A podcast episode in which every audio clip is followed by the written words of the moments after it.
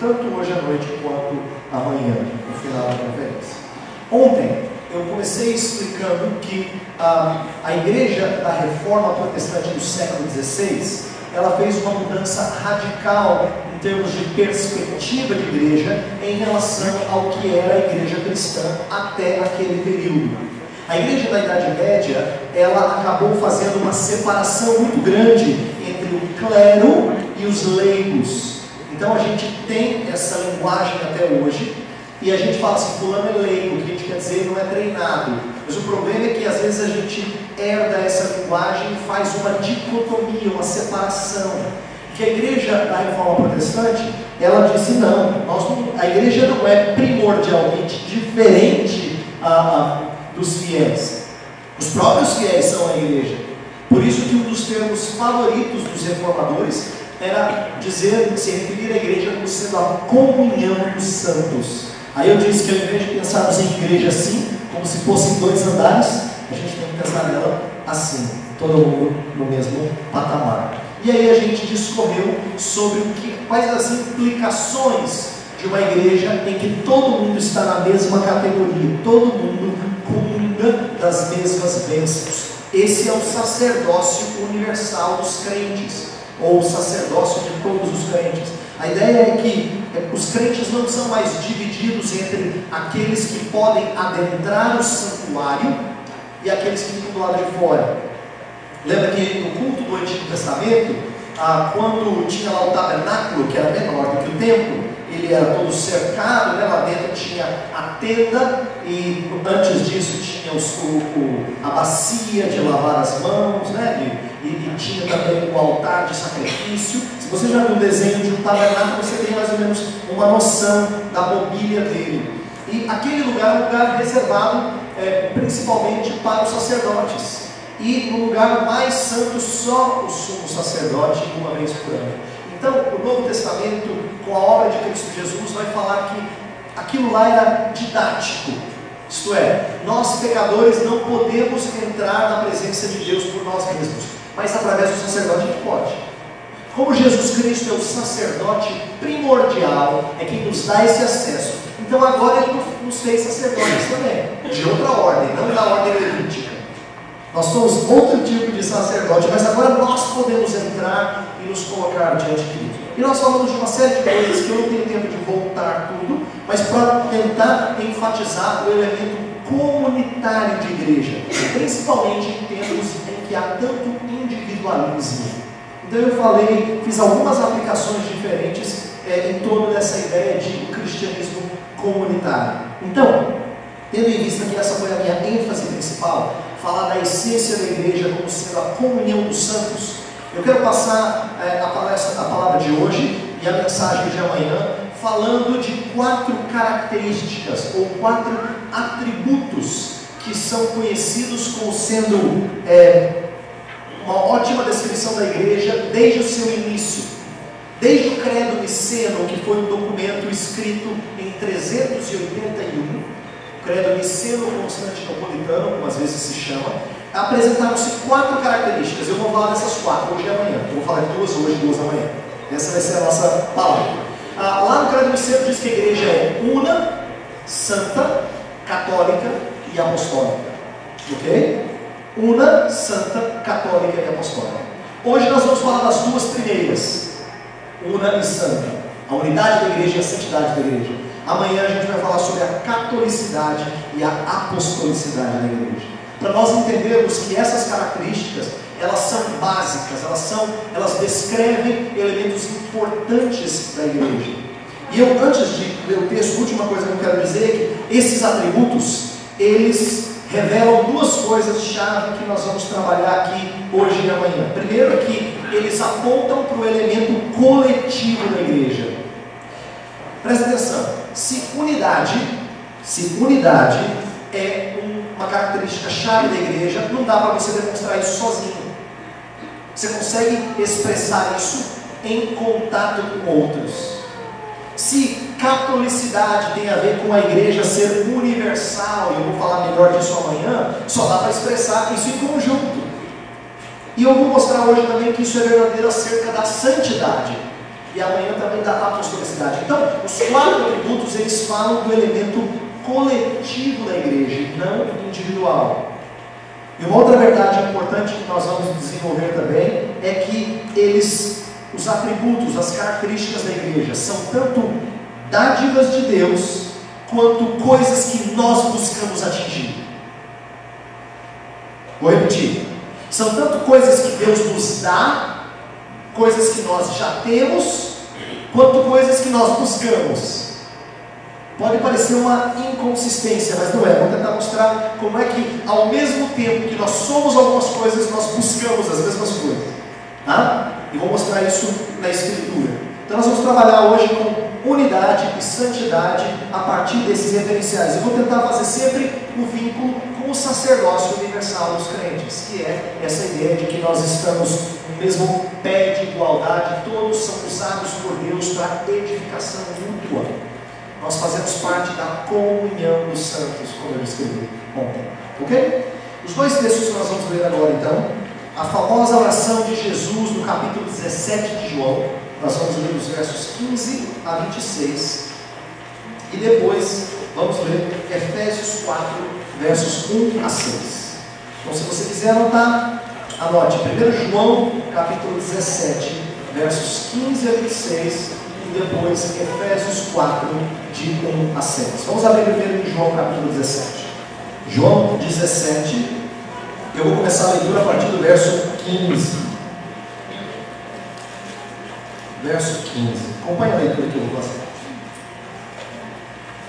Jesus disse assim: Não peço que os tires do mundo e sim que os guardes do mal. Eles não são do mundo, como também eu não sou. Santifica-os na verdade. A tua palavra é a verdade. Assim como tu me enviaste ao mundo, também eu os enviei ao mundo.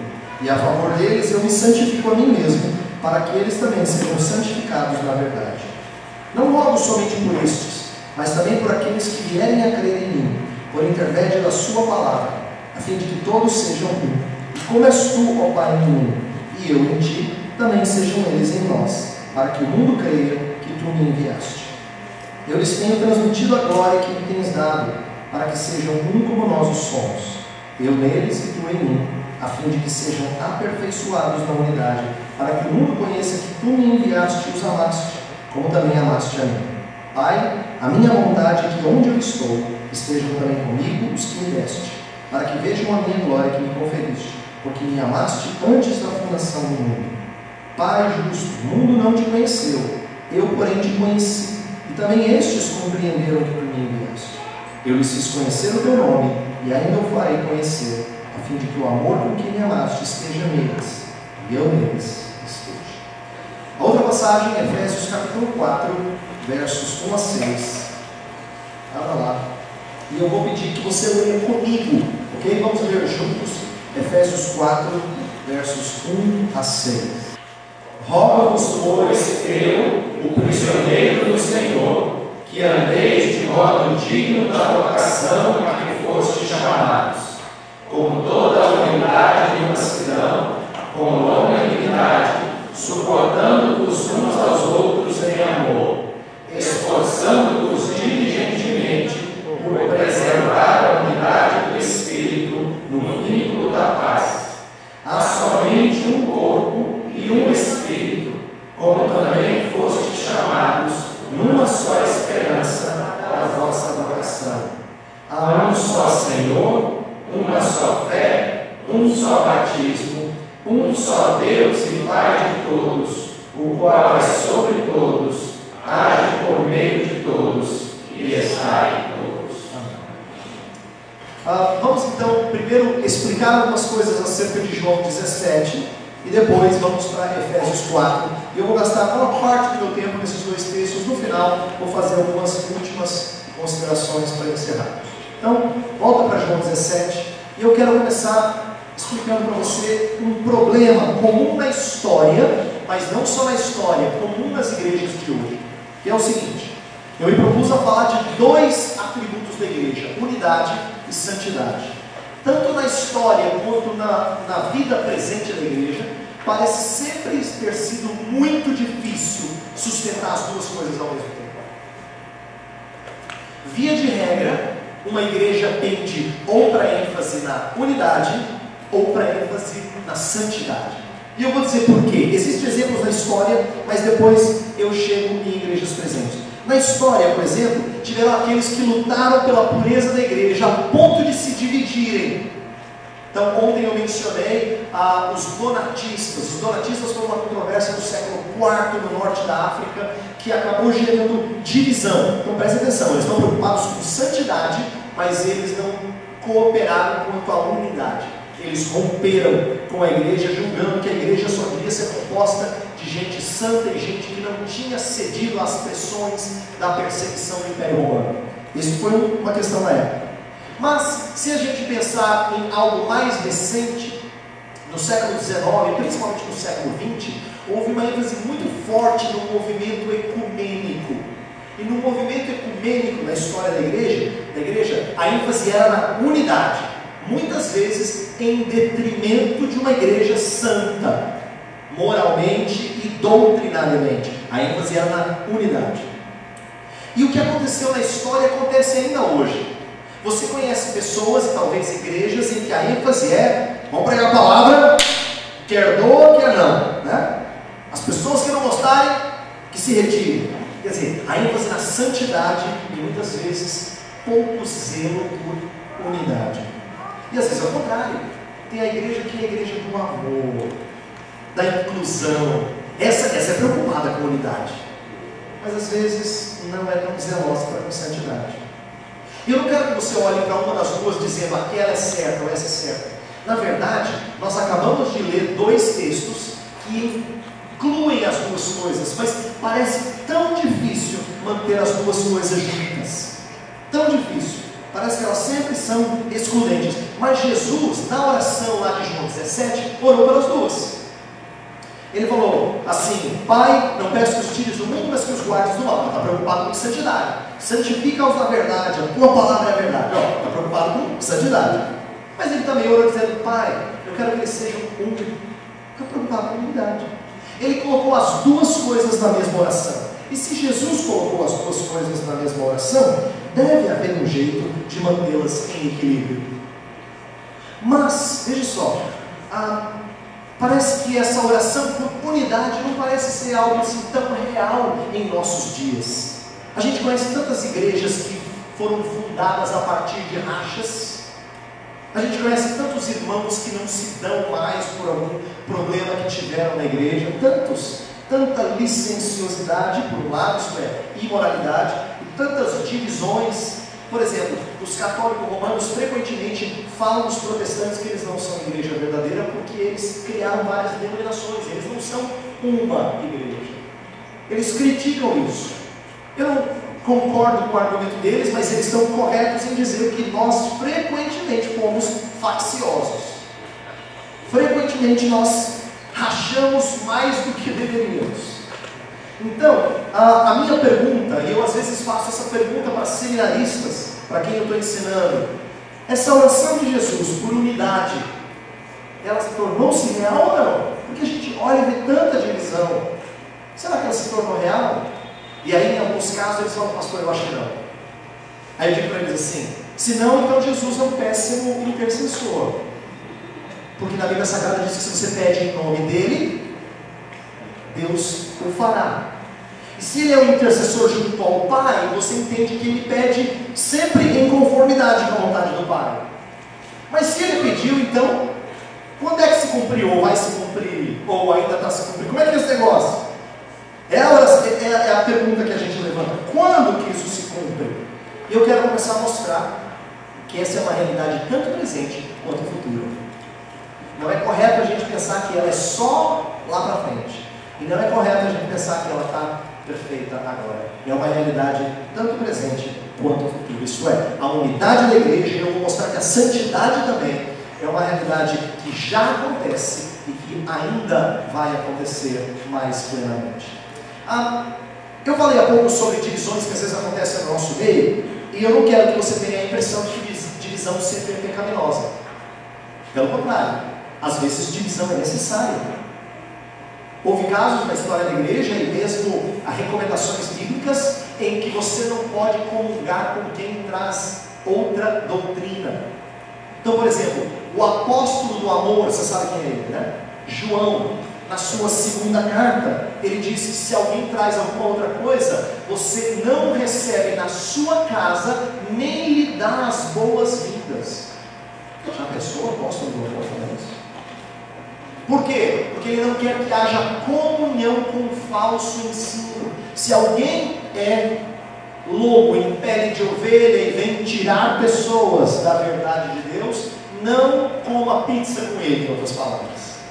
Não, não, não conviva achando que está tudo bem. Eu sou só amigo dele. Nós discordamos radicalmente no Evangelho, mas nós somos só amigos.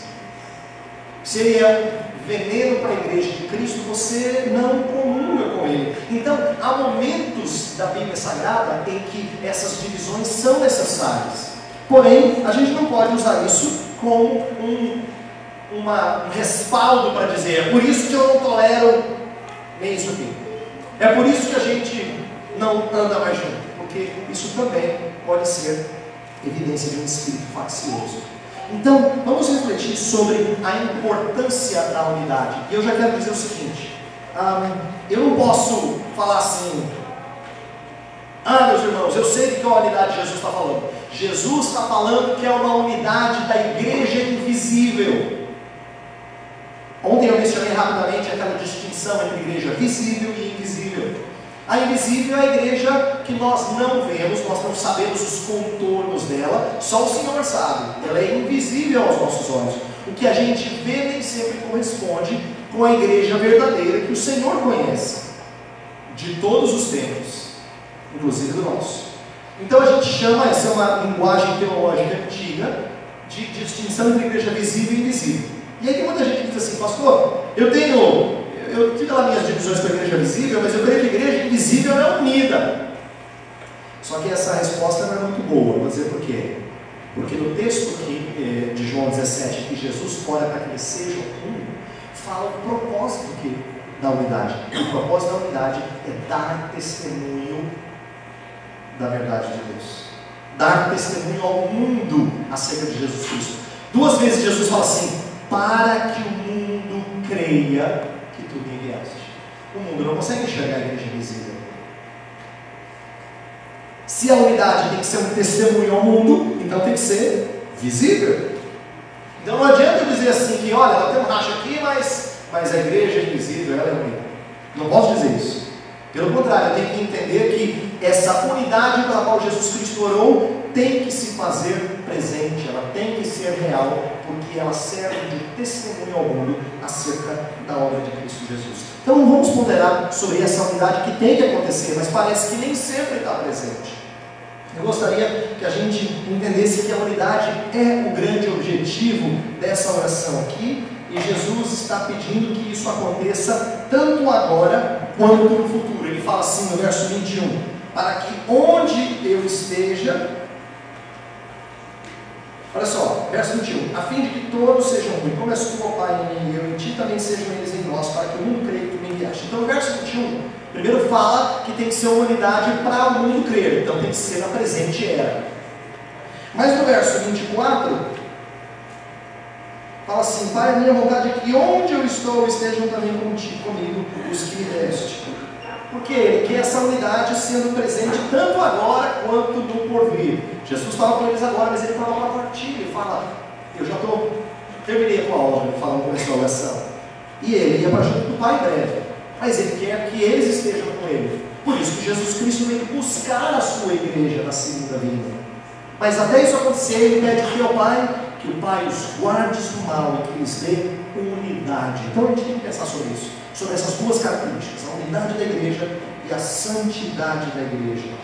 Veja, ele usa uma, uma, uma explicação aqui que pode confundir muita gente.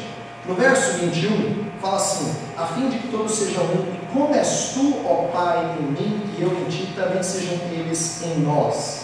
Quer dizer, como é que a nossa unidade reflete, se é que dá para refletir, a unidade entre o Pai e o Filho?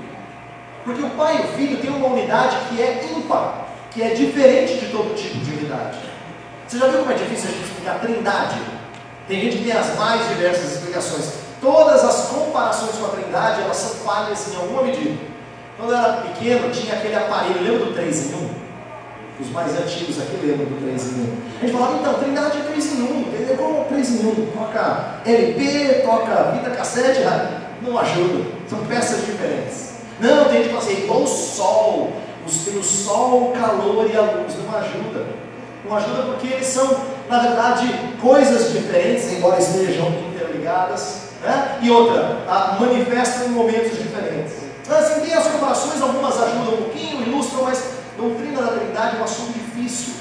E é claro que Pai, Filho e Espírito estão unidos de uma maneira em que eles são o mesmo ser, eles são o mesmo Deus. Nesse aspecto é impossível eu ser um com você. Por mais que Jesus tenha orado pela nossa unidade, nós sempre seremos dois seres diferentes. Então, se não dá para imitar a trindade na sua essência, a gente chama isso de trindade ontológica. Se não dá para imitar a trindade na sua essência, como é que Jesus pede que a gente seja igual a Ele o Pai? São um. E a única resposta que eu consigo dar é que Jesus Cristo não está falando da unidade que Ele e o Pai têm quanto à essência. Está falando de unidade nos propósitos. A oração inteira tem a ver com o que Jesus faz, realiza. Quer ver? Olha o verso 4. João 17, olha o verso 4. Fala assim: Eu te glorifiquei na terra, consumando a obra que me confiaste para fazer. Jesus está descrevendo aqui que ele faz aquilo que o Pai lhe pediu. No verso 6 ele fala que manifestei o teu nome aos homens que deste do mundo. Eram Deus, tu nos confiaste e eles têm guardado a tua palavra. Em outras palavras, o Senhor me passou essa incumbência e eu os tenho protegido. A ênfase de toda a oração é que o Pai e o Filho têm o mesmo propósito, as suas ações batem. Inclusive, lembra que Jesus uma vez disse assim: Vocês não creem que eu sou igual ao Pai? Creiam ao menos pelas mesmas obras. Isto é, creio porque eu faço as mesmas coisas que o Pai faz. Então, aqui na oração eu entendo que Jesus Cristo está falando sobre a, a sua ação, e há um sentido em que nós podemos agir unitariamente ou, ou de maneira unida quando nós agimos. O verso 20 nos dá uma dica sobre que tipo de ação nós teremos. Olha só, verso 20. Fala assim: Não rogo somente por isso, mas também por aqueles que vierem a crer em mim por intermédio da sua palavra. Quem prega essa palavra não é ele, então ele está falando de uma unidade que recebi dos apóstolos ali, de uma unidade que aconteceria mais na frente, mediante aqueles que creriam. Como? Por intermédio da palavra. Eu creio que aqui nós temos uma chave sobre aquilo que Jesus está pedindo. O que Jesus quer que aconteça com os seus é que o mundo creia que o Pai lhe enviou, né? o mundo creia que me enviaste através da nossa unidade na pregação da palavra. A ideia é que nós não somos unidos necessariamente por placa de igreja. Tem gente que fala assim: ah, vocês têm placas de igrejas diferentes. Nós não somos unidos necessariamente pela mesma organização. Veja só, o apóstolo Paulo escrevia para igrejas que estavam espalhadas em cidades diferentes. Muitas vezes eles não conseguiam ter comunhão. Né? Os de Corinto não conseguiam ir lá para Galácia e dizer assim: vamos fazer um acampamento juntos. Às vezes esse tipo de interação era impossível. No entanto, o, o apóstolo Paulo esperava que a igreja fosse unida, assim como Jesus orou por essa unidade. Então, que unidade é essa? Não é necessariamente uma unidade de quem está debaixo do mesmo governo. Não é uma grande igreja mundial, entendeu? Não é uma grande igreja mundial, que foi o que o movimento ecumênico tentou produzir durante muito tempo. Uma espécie de mega, mega igreja ah, em que todo mundo estaria junto. Não é isso. Nós podemos pertencer a grupos diferentes, localizados em, em, em regiões diferentes deste planeta e estarmos unidos no poder libertador da palavra e do Espírito. E é isso que Jesus Cristo pede aqui, que nós sejamos um naquilo que nós ensinamos. E sabe o que me surpreende aqui? Você pode dizer assim, pastor, mas honestamente, a gente tem sido mesmo um desse jeito? O senhor falou que a unidade é presente, vai ser mais ainda no mas ela é presente. Nós temos, será que isso tem acontecido em alguma medida? E eu devo dizer para você que é obrigado a acontecer. Eu vou dizer por quê? Porque tem uma coisa muito séria em jogo a identidade de Cristo como mediador está em jogo. Quando ele fala assim, para que o mundo creia que tu me enviaste, ele está dizendo que se essa unidade não estiver presente, o mundo não vai entender que tu me enviaste. Então o mundo enxerga que tu enviaste como? Através da unidade da igreja. Então, se é isso, se há algo tão sério que está em jogo, tem que acontecer em algum tem que estar acontecendo em algum motivo. Agora, não é uma unidade completa. Você vai dizer assim, pastor, então eu não estou enxergando direito, está certo, o nosso óculos de vez em quando de uma. passar um paninho. Às vezes a gente não enxerga isso muito bem. Há um, um aspecto em que essa unidade parece muito mais caráter de fé. Você fala assim, eu creio que a igreja é uma. Não nada, pastor, mas eu que é, uma palavra. Eu sei que às vezes a gente tem essa impressão, mas a Escritura diz Jesus orou e que o testemunho da sua função mediatória, de que ele foi enviado pelo Pai para ser o nosso Salvador, que isso depende, a, a unidade da igreja era um veículo para anunciar isso. Então tem que ter. Então tem que estar presente em alguma medida. Agora, eu falei, é uma unidade que está para ser aperfeiçoada. Olha o verso 23.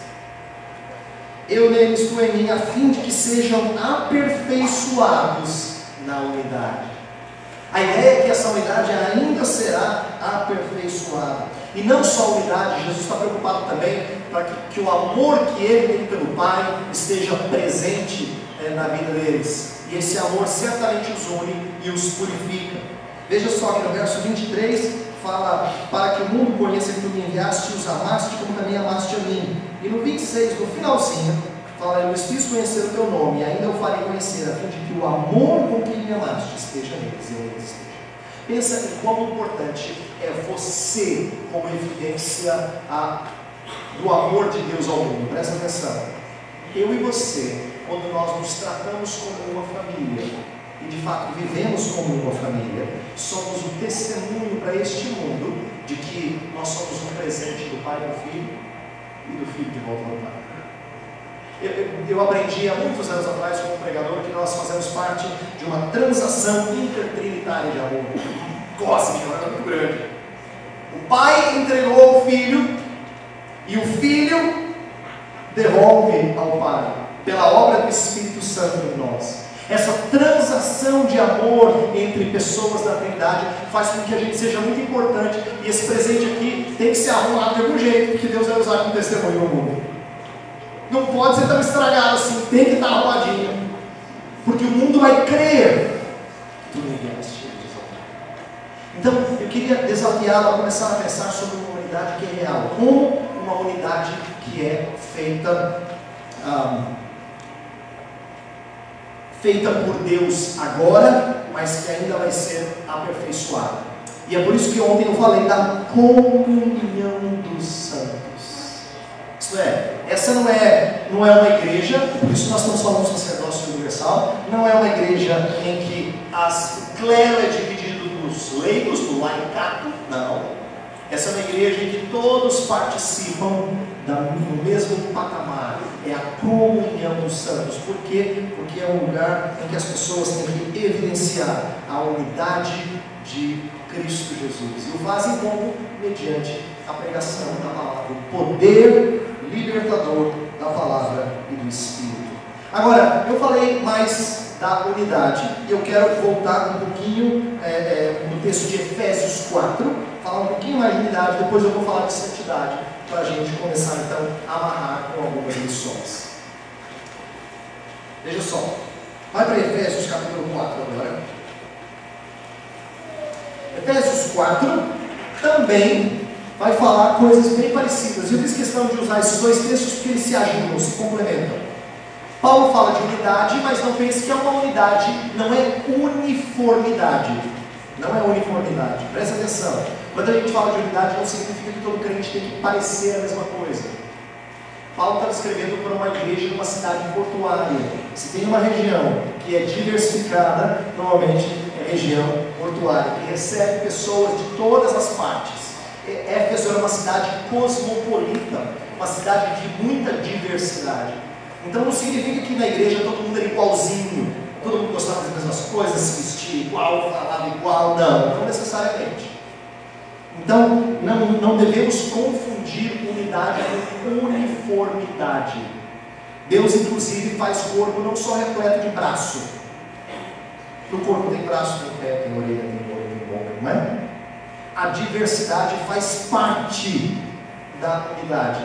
É uma unidade na qual as peças diferentes se complementam e formam um todo. Então, quando eu falo de unidade, não pense que nós estamos falando de gente que se parece. Pelo contrário, eu costumo dizer que nós somos um povo de gente muito diferente. Eu não sei se eu seria amigo de vocês se não fossem cristãos. Honestamente, nós temos gente aqui que não tem os mesmos gostos, que não seriam amigos lá fora, que não fariam parte do mesmo clube, se não fôssemos unidos pela mesma redenção. A igreja é para ser lugar de contrastes. Tanto é para ser lugar de contrastes, que quando a gente vê ela, a gente tem que ficar espantado, dizendo, não é incrível quando sentado do lado de uma irmã assim tão diferente e nós somos irmãos. E amamos o mesmo Senhor. Frequentamos a mesma igreja. É para ser expressão de diversidade. A igreja mostra a sua beleza exatamente nisso. Antes de entrar no capítulo 4, no capítulo 3, de, é, no 2 e no 3, Paulo falou que Cristo quebrou a barreira que havia entre judeus e gentios, no capítulo 2. No capítulo 3, ele diz que Deus dá uma lição a principados e potestades por intermédio da igreja. Olha o verso 10 do capítulo 3. 3,10 fala assim: Para que pela igreja a multiforme sabedoria de Deus se torne conhecida agora dos principados e potestades dos lugares celestiais. Deus ensinando para seres celestiais uma aula de eclesiologia, uma aula de unidade. E ele faz como? juntando uma turma muito esquisita, muito diferente. Eu quero que você entenda que o que eu estou falando não é de boca para fora, a Bíblia fala isso o tempo todo. Você já percebeu como a Bíblia faz questão de escolher o mais improvável para diferentes tarefas? Começa com Gênesis, quando você acha que Abel vai ser o filho da promessa, é isso que ah, todo mundo esperava no começo. Abel morre. Vem sete, você fala, não, sete vai ser. E sete tem uma descendência abençoada, mas depois lá na frente, Abraão, Abraão tem um filho primeiro, Ismael, mas não é ele, é Isaac. Aí Isaac tem dois filhos, vai ser o mais velho, não é o mais novo. Aí mesma coisa com ah, o Jacó, Jacó tem vários filhos, mas não é através do mais velho, e nem do que ele ama mais, mas é de Judá que vem a descendência.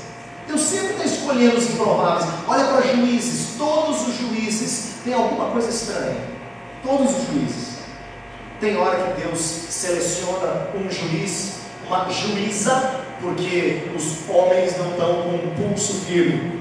Tem hora que Deus seleciona um homem que faz uns votos muito estranhos e faz dele o juiz. Tem hora que Deus escolhe um mulherengo, metido a fortão, para ser o libertador. Ele só escolhe gente esquisita.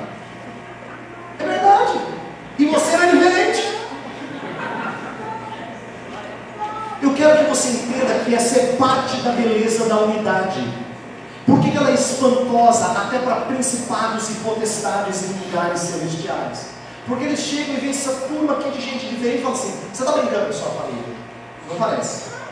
Não mesmo. não têm os mesmos gostos, bem diferente.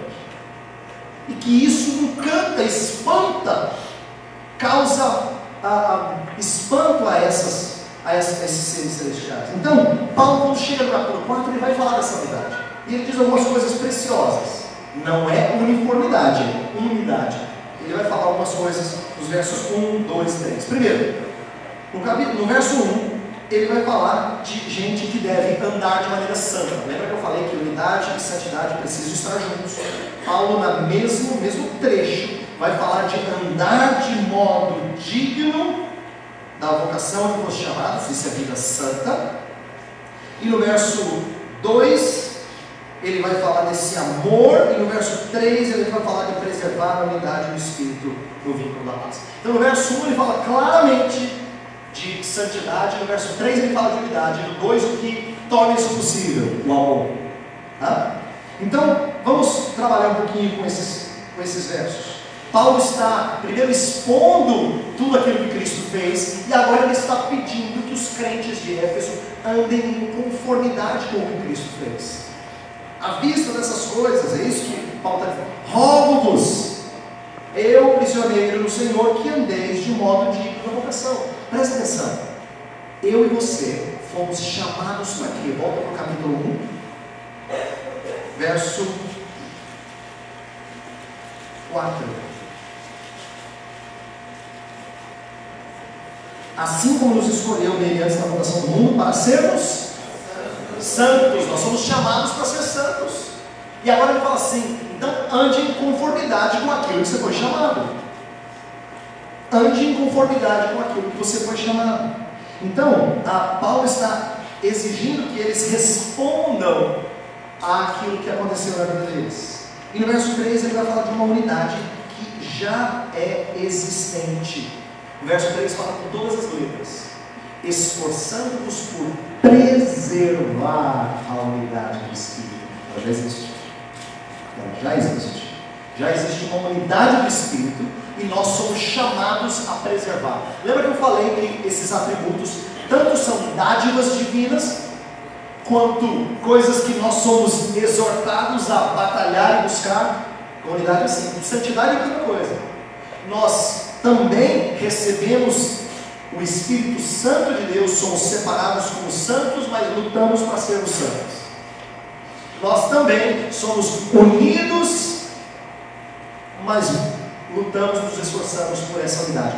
Paulo vai descrever essa unidade nos versículos 4, 5 e 6.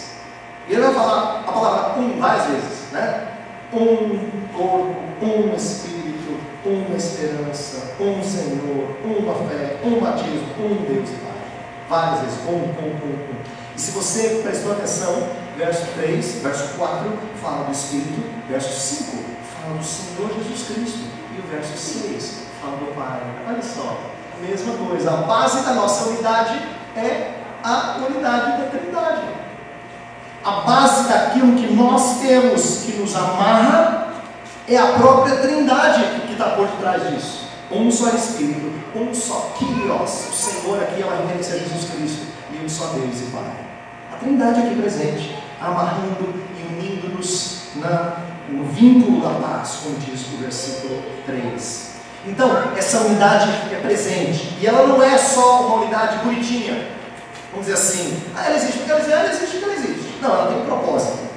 Eu não li com vocês, mas na continuidade do texto, essa unidade serve para promover o crescimento.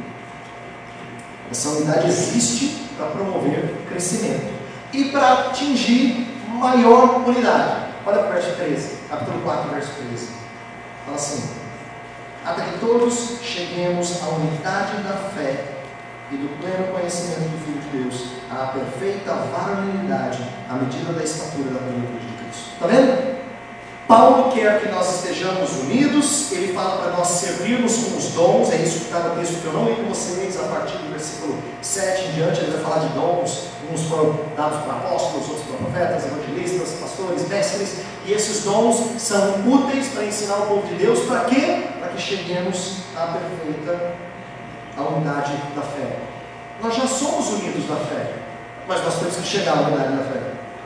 Nós já somos de Deus, mas nós vamos nos tornando cada vez mais do Senhor. Essa é a ideia. é que, ao mesmo tempo que isso já é presente, vai se tornando mais real à medida que nós correspondemos àquilo que Deus fez na nossa vida.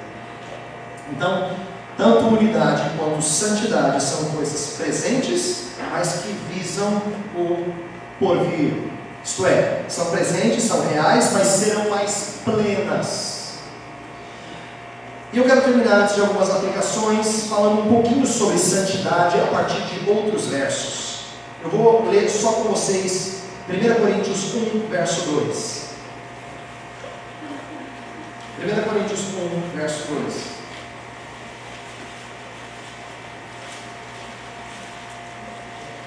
Olha lá o que diz. É o 1 e 2? Vai fazer mais sentido. Paulo, chamado pela vontade de Deus para ser apóstolo de Jesus Cristo e irmão Sóstenes, à igreja de Deus que está em Corinto, aos santificados em Cristo Jesus, chamados para ser santos. Olha que interessante. Você lembra da, da igreja de Corinto? De pregações, de estudos que você já ouviu antes? Você diria que eles são irmãos santificados? Não, pastor. Se igreja aqui é complicado. Pastor. Paulo é muito paciente, mano. Mas Paulo os chama de santificados em Cristo. E aqui, santificados significa alguma coisa que já aconteceu, está terminada na vida deles. Não é que eles estão se santificando, nada disso. Santificados, acabou. O que aconteceu com eles? Em teologia a gente explica que eles são posicionados num contexto separado. Eles são separados. Sabe quando você prepara é, um bolo bem gostoso? E aí você sabe assim que uma pessoa que ama esse bolo não está hoje, você fala assim, um pedacinho dela. Isso aqui ó, não mexe, viu, Bill? Ele pode assim estar tá morrendo de fome, porque ele comeu a fome inteira do bolo. Você fala, isso aqui não pode, isso aqui foi separado. Quando Deus nos elegeu Deus morreu por nós, o Espírito, é, Jesus Cristo morreu por nós, o Espírito nos alcançou. Deus está fazendo o quê? Ele está separando um povo para si. Ele está colocando de lado alguém que não vai mais ser mexido.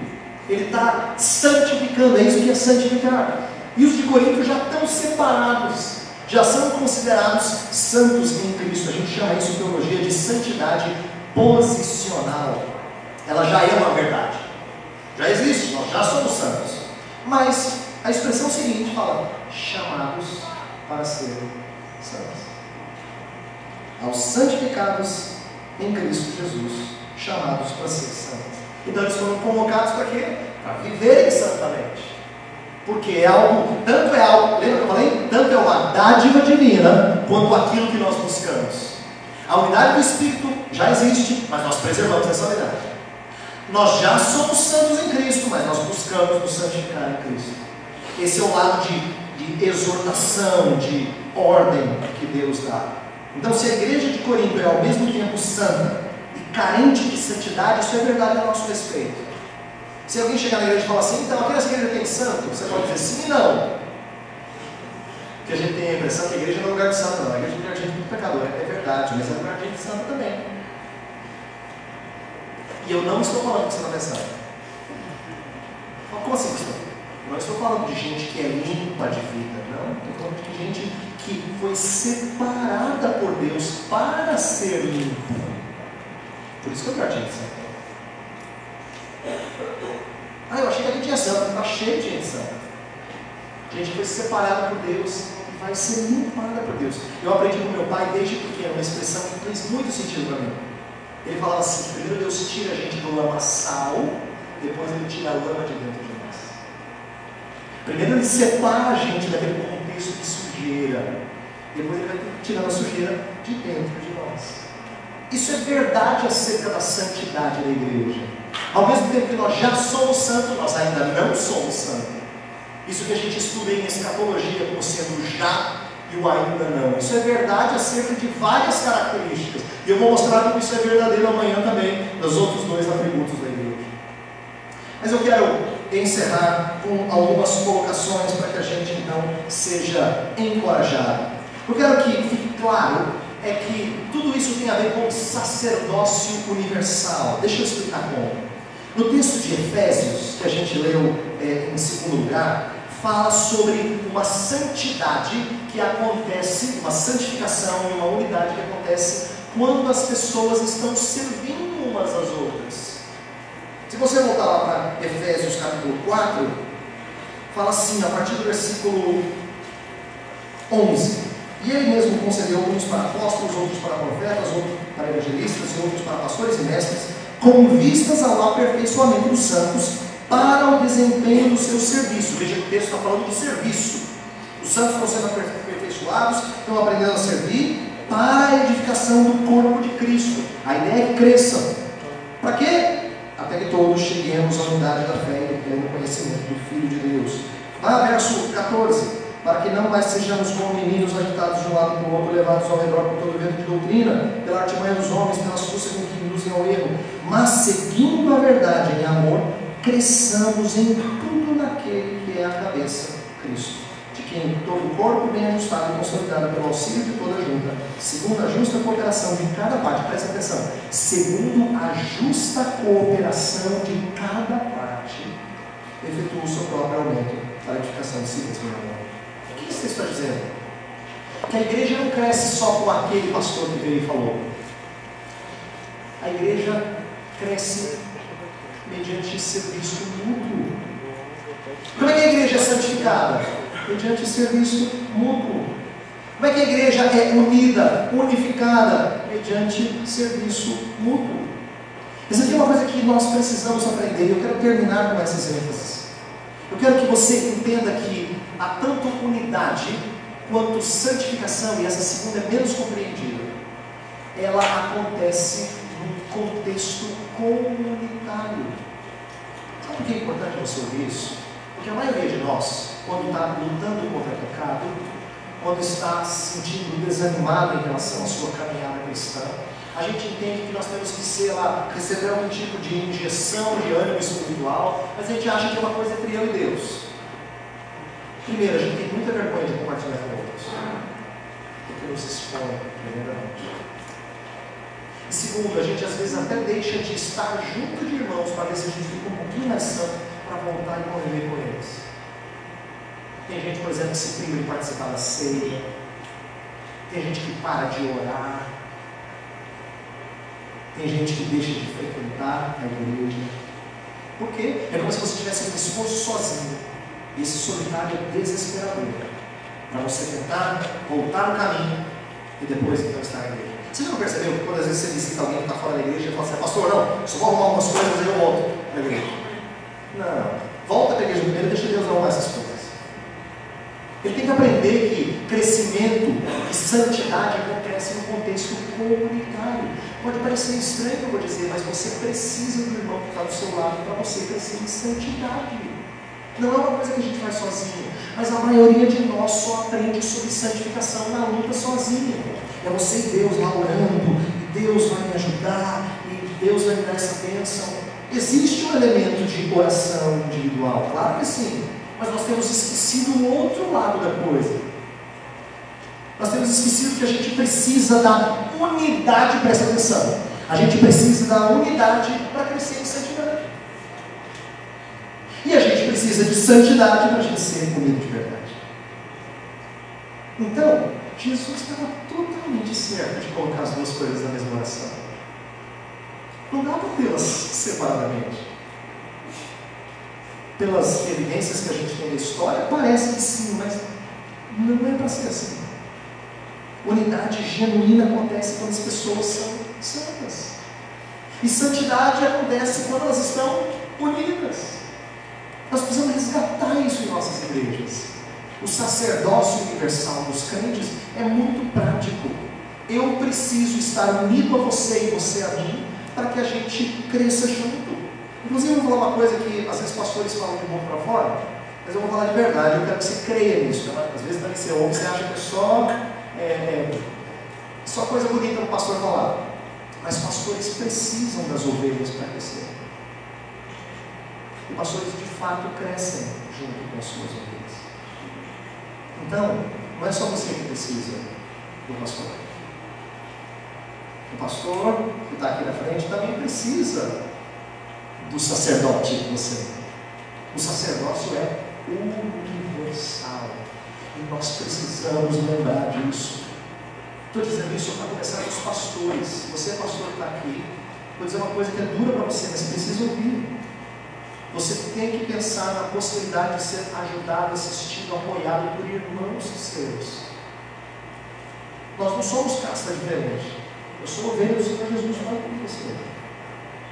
Tanto quanto você. Isso vale também para você que é ovelha na igreja. Que acha que o pastor dá um patamar diferenciado, ele tropeça igual a você e faz bobagem como você faz. Ele precisa de outros sacerdotes junto dele para crescer em santidade. A gente tem que ter isso muito claro. Eu acho que tinha que ter menos espanto nosso quando coisas como essas acontecem. Às vezes a gente fala assim: você ouviu? Não, gente. Todos nós somos pecadores separados por Deus para serem santificados. Então tem que haver mais desejo de fazer isso, de sermos sacerdotes uns para os outros. Eu queria que vocês levassem isso de volta nas suas igrejas. Não olhassem para pastores, para oficiais, para presbíteros como sendo de outra casta, diferenciada. Mas entendam que são irmãos como vocês, que carecem de vocês para crescer. E pastores bebessem disso e incorporassem isso. Para que de fato a gente aprenda sobre unidade e santidade. Então, rogo a Deus que você peça ao Senhor que te faça unido para crescer em santidade e te faça santo para crescer Essas duas coisas têm que andar juntas. Vamos lá. Senhor, o teu filho orou para que nós fôssemos santificados na verdade, na mesma oração que nós possamos um. Pai, essas duas coisas têm aparentado distantes uma da outra no decorrer da nossa experiência. Mas, Pai, não para ser assim.